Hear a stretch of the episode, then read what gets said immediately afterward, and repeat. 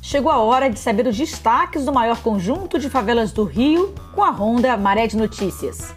Após a mobilização histórica, 36 mil moradores da Maré, com idade entre 18 e 35 anos, receberam a primeira dose da vacina AstraZeneca na campanha de vacinação em massa que aconteceu no dia 29 de julho a 3 de agosto. Batendo a meta, que era de 31 mil pessoas, a campanha mostrou a força da coletividade ao reunir conhecimento, engajamento do território e representação institucional, através da parceria entre a Rede da Maré, a Fundação Oswaldo Cruz e a Prefeitura do Rio de Janeiro. A iniciativa é parte de uma pesquisa da Fiocruz sobre a eficácia da vacina em uma população amplamente imunizada e, claro, sobre a proteção contra as novas variantes, incluindo aí a Delta. O estudo inédito vai acompanhar duas mil famílias da Maré durante seis meses para avaliar a efetividade da vacina, a medição de anticorpos, a dinâmica da transmissão do vírus e os possíveis efeitos adversos. Crianças e adolescentes também serão monitorados, mesmo não compondo o público-alvo da vacinação.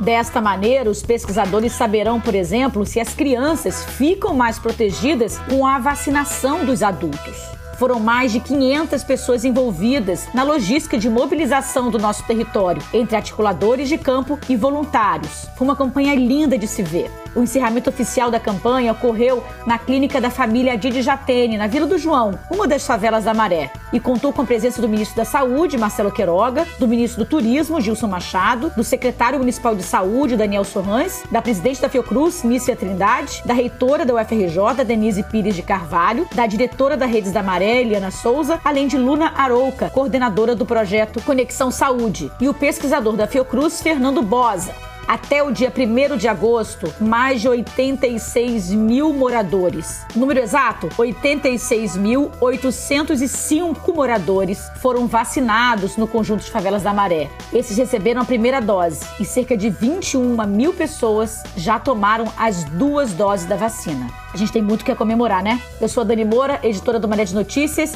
e esses foram os destaques da Ronda Maré de Notícias desta semana. O Maré de Notícias é uma iniciativa da Redes da Maré e esse podcast é fruto de uma parceria com a Universidade Federal do Rio de Janeiro.